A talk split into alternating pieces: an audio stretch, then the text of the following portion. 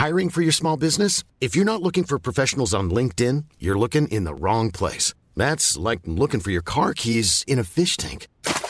LinkedIn helps you hire professionals you can't find anywhere else, even those who aren't actively searching for a new job but might be open to the perfect role. In a given month, over 70% of LinkedIn users don't even visit other leading job sites. So start looking in the right place. With LinkedIn, you can hire professionals like a professional. Post your free job on linkedin.com slash people today.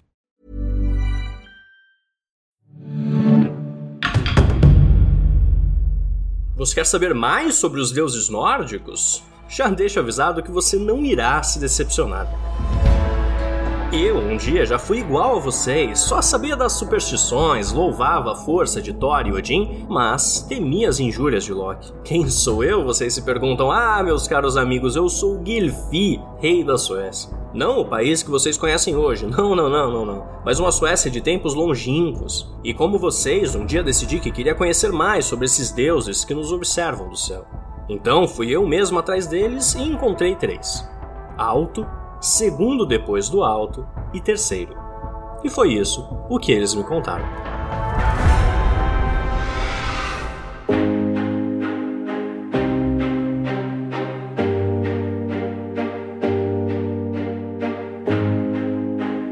Eu sou Caio Corraine e você está ouvindo ao Ecos da História Ragnarok. Um podcast inspirado pelo jogo Assassin's Creed Dawn of Ragnarok. Quanto você sabe sobre Odin, Thor, Loki e seus companheiros? Você realmente os conhece? Venha fazer parte desta aventura junto a esses tão poderosos e sagazes deuses, elfos, criaturas mágicas, anões e gigantes. Um universo tão fantástico que guiou tanto o destino de bravos vikings, assim como serviu de inspiração para grandes autores. Episódio 1 o nascimento do universo.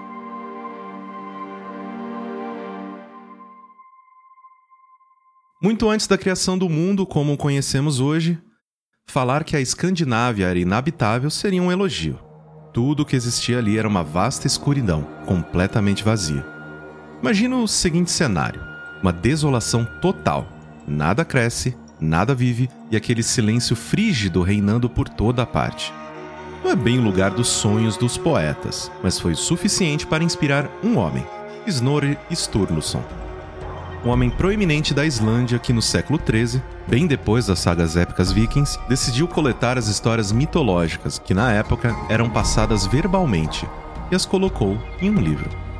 Esse trabalho tão importante, intitulado de Edda, foi o que estruturou todo o nosso conhecimento da mitologia nórdica Trouxemos para conversar sobre o assunto com a gente o professor e pesquisador Gisli Sigurdsson, do Instituto Arne Magnusson, em Reykjavik. Uh, Na mitologia nórdica, os poemas do Edda e as prosas de Snorri são as nossas principais fontes de tudo o que sabemos sobre a mitologia nórdica. E elas foram escritas na Islândia do século XIII. Mas isso é bem mais do que 200 anos depois da chegada do cristianismo como a religião oficial do país. E as pessoas sempre perguntam: quão incrível esses textos podem ser sobre as três mitologias cristãs no norte? Mas se olharmos por outro ângulo e focar em Snorri como um informante sobre essa cultura, como faríamos num estudo etnológico, antropológico, então ele é, sim, muito confiável. A mitologia nórdica, como nós a recebemos, parece um monolito. Essa voz é de Eric Lacey, professor universitário em linguagem e literatura da Universidade de Winchester, que também veio explicar um pouco sobre a cultura nórdica. Ela se parece como uma narrativa singular, como um bloco estruturado de crenças. Isso provavelmente não está perto de como era na realidade. Tudo acontecia em pequenos cultos de devoção. E cada um deles teriam histórias parecidas. Elas provavelmente vieram do mesmo lugar ou teriam uma ideia em comum, mas não eram a mesma história. Isso significa que essa criação multifacetada que vemos na mitologia nórdica como a herdamos é provavelmente tanto produto de várias dessas histórias sendo fundidas, quanto um reflexo da criação nórdica do universo.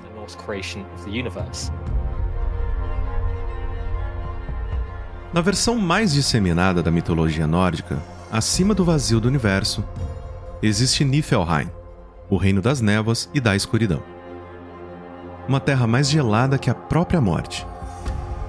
Em contrapartida, na parte de baixo, o terrível gigante Surtur reina soberano em Muspelheim, o Reino do Fogo, a Terra Infernal. Preso entre esses dois lados, do gelo e do fogo, está o abismo gélido que traz o nome doce de Ginnungagap.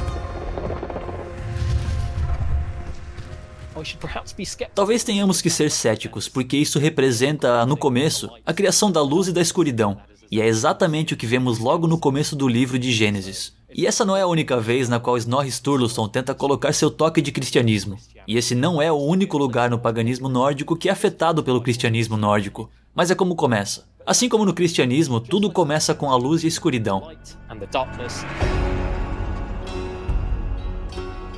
Um dia, no mais profundo vazio, gotas de água se formaram quando o gelo de Niflheim encontrou o calor de Muspelheim, dando vida ao gigante Ymir. Ele não ficou sozinho por muito tempo, pois logo a gigantesca vaca Aldunla se juntou a ele. Já era hora dela vir ao mundo, pois das suas mamas fluíam rios de leite que alimentavam o gigante. Ymir e o animal viviam lado a lado, e Aldon lá presenciou o nascimento de todos os filhos e filhas de Ymir. Gigantes brotavam do suor de seus braços, enquanto outras criaturas vinham de suas pernas. E tudo poderia continuar assim, mas um dia, enquanto lambia o gelo que cobria uma pedra, Aldon lá descobriu Buri, o primeiro dos deuses. Algum tempo depois, é a vez de Bor, filho de Buri, vir ao mundo. Como é que isso aconteceu? nenhum texto especifica. O que precisa ser dito é que a versão de Snorri ao Edda não é exatamente um texto erudito.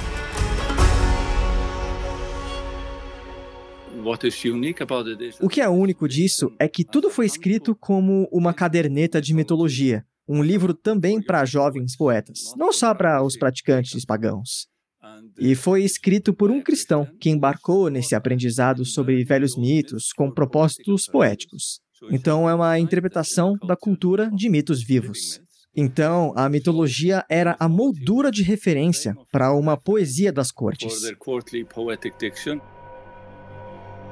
Mesmo sabendo muito pouco sobre a passagem da criação do universo, sabemos que três crianças nasceram do amor de Bor e da gigante Besla: Vili, Vé e o famoso Odin. Todos poderiam viver pacificamente, mas por alguma razão desconhecida, os três jovens deuses decidiram matar Ymir e toda a sua linhagem. Enquanto eles estão ocupados tentando se livrar dele, eles não percebem que nem todos os gigantes morreram ao mesmo tempo que o pai deles. Mesmo que muitos tenham sido levados pelas enxurradas de sangue que escorriam de Ymir, dois conseguiram escapar ilesos. Mas será que eles serão esquecidos para viverem suas vidas escondidos do resto do mundo? Essa é uma resposta que vai ficar mais para frente. Mas enquanto isso, a morte de Emir é o que permite que Odin e seus irmãos criem o universo. E eles têm muito o que fazer e não vai ser nada fácil. O corpo do gigante é primeiro usado para encher Ginnungagap, mas muito mais do que isso. Da sua carne é feita a terra, e do seu crânio, o céu.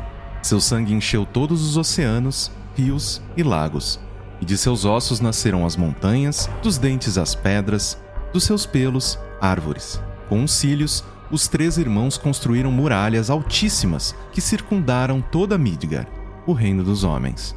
Todos os reinos, que são nove no total, estão aninhados nos galhos do Freixo Yggdrasil, uma árvore colossal que traz equilíbrio ao todo.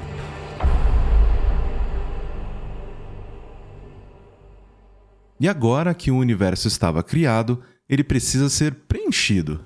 Odin, Vili e Vé rapidamente iniciam essa nova etapa. Enquanto os três irmãos andavam por uma praia, eles avistaram dois troncos que foram levados pela maré até a areia e imediatamente decidem esculpi-los à sua imagem, e assim criando os humanos. Depois desta primeira criação, Odin dá às esculturas o sopro necessário para a vida. Vili traz a alma e emoções, enquanto Vé proporciona os sentidos e a fala. Recebem então o nome de Ask e Embla e são postos em Midgard. Agora cabe a eles povoarem o reino dos homens. Até agora, Odin, Vili e Vé têm feito tudo juntos. Mas deste ponto em diante, dois deles somem na narrativa. Anneli Yar Eiremann, professora universitária de estudos nórdicos da Universidade de Cannes, explica um pouco mais sobre essa parte. Acho que eles não tinham mais outros papéis a cumprir além de criar o um mundo. Em várias mitologias, vemos esse arquétipo de irmãos criando o mundo, e Odin, Vili e Vé tinham esse papel. No entanto, Odin é quem vai ter algum tipo de importância depois da criação de tudo. Agora, só falta descobrir onde os deuses vão ficar, e será no reino de Asgard. Os deuses mudam-se e doze deles sentam à mesa de Odin para reinar. Cada um vive em um salão feito à sua imagem. Thor, o deus do trovão, um colosso com força titânica, vive com sua belíssima Sif na mansão de Bilskirnir. Com seus 540 quartos, é a maior de toda Asgard. O deus da luz e da bondade, Baldur, se muda para Bleidablick, um lugar onde todo mal foi banido. E o mesmo acontece para Loki, Heimdall, Vale, Bragi e todos os outros deuses. Quando falamos dos deuses individualmente, Thor é claramente muito popular, tanto em nomes de lugares quanto em nomes próprios. Então, pelo que podemos estipular, ele deve ter sido sim um personagem muito importante. Assim, é bem complicado saber quem era popular, quem era o deus mais importante e por aí vai, porque sabemos muito pouco, se muito, sobre as práticas religiosas pagãs diárias, ou os rituais que têm algum tipo de ligação com os mitos e tudo mais dos tempos pagãos.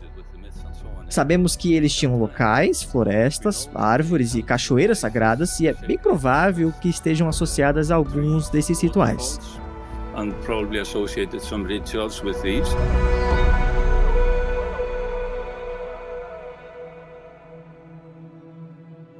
Odin se acomodou com sua esposa Frigg, a deusa do casamento e da maternidade. Ambos vivem no majestoso palácio de Valaskjalf. Muito mais do que uma casa, na verdade é uma fortaleza que conta com uma altíssima torre em seu topo, com o teto coberto por escudos dourados. Odin, o pai de todas as coisas, senta todos os dias em seu trono Hlidskjalf, com Frigga ao seu lado. Lá ele espera pacientemente pelas novidades do universo. Toda manhã, seus dois leais corvos Hugin, que significa pensamento, e Munin, que significa memória, voam sobre o mundo e observam tudo o que acontece. No almoço, retornam ao palácio e sussurram tudo o que aprenderam ao seu mestre.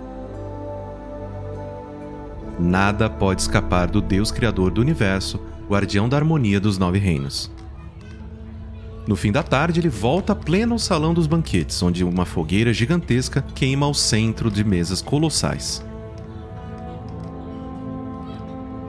Existe mais um lugar emblemático que Odin também cuida: Valhalla este imenso salão está dentro das muralhas de Asgard, para onde as valquírias, ferozes mulheres guerreiras montadas a cavalo, levam os combatentes caídos para se juntarem ao exército divino de Odin. E qual a recompensa para esses guerreiros sortudos? Infinitos dias repletos de batalhas, banquetes e festas. Valhalla faz parte do grande palácio de Odin. É um salão enorme. Para compreender seu tamanho, dizem que existem 540 portas e que por cada uma poderiam entrar 800 pessoas ao mesmo tempo. E só se você morrer de forma heróica é que será aceito lá, uma espécie de paraíso. Enquanto alguns caem para o Helheim, o reino dos mortos. Em Valhalla, no entanto, eles vão celebrar. Guerreiros que morreram em batalhas vão desfrutar dos seus dias comendo, bebendo e lutando. Assim, podemos ver os hábitos e os valores daquela era. Você celebra ao comer, beber e lutar. Mas essa vida de riqueza não é o bastante para Odin. O deus da sabedoria e poesia é também ganancioso por mais conhecimento ele decide encontrar Mimir, o guardião da fonte da sabedoria, que fica debaixo das raízes da Yggdrasil. Odin, ansioso para acumular o máximo de informações possíveis sobre o universo, pediu para beber da água da fonte. Mimir aceita, mas sob uma condição. O pai dos deuses deve lhe dar um dos seus olhos em troca. Um preço alto, mas Odin aceita. Ele bebe das águas mágicas e desde então seu olho flutua na superfície da fonte. É verdade que Odin ficou caolho, mas agora ele aprendeu tudo. Ele aprende não só as fórmulas mágicas que curam e as poções do amor, mas também aprende a ler as runas, estranhas marcas inscritas na madeira.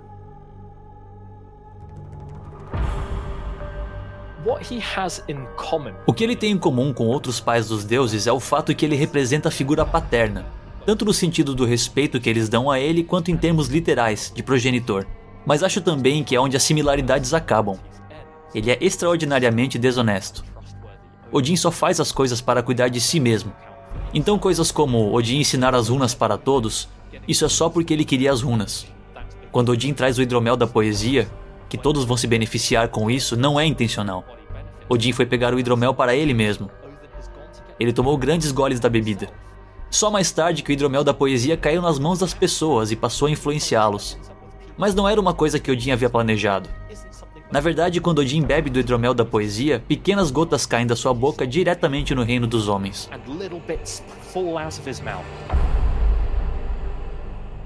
Mas esse conhecimento infinito também revela coisas terríveis para Odin, que irão determinar todas as suas ações no futuro.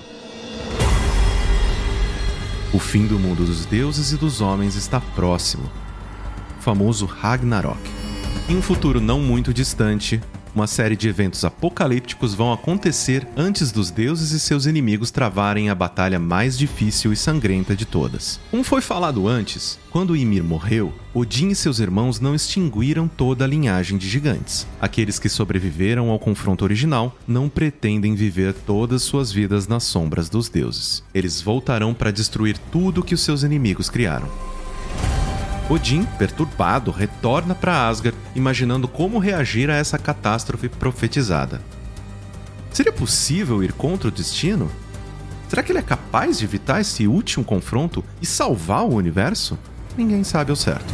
Mas custe o que custar, o pai de todos os deuses irá preparar suas tropas e lutará para preservar essa frágil harmonia.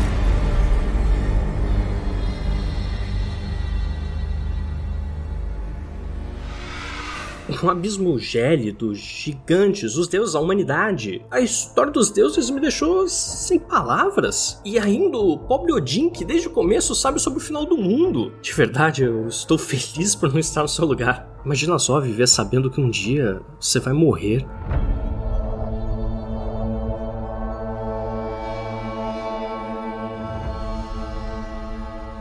Com a apresentação de Caio Corraine, esse podcast é uma adaptação do projeto da francesa Paradiso Media para a Ubisoft. Direção de conteúdo, Amanda Mira. Roteiro e localização, Amanda Mira e Daniel Miller. Vozes, Vinícius Kruger, Nathan Klesman, Ana Mariquito e Gustavo Belchansky. Direção de produção e atendimento, Danilo Santana. Direção, edição e sonorização, Caio Corraine. Coordenação geral, Paula Weinberg.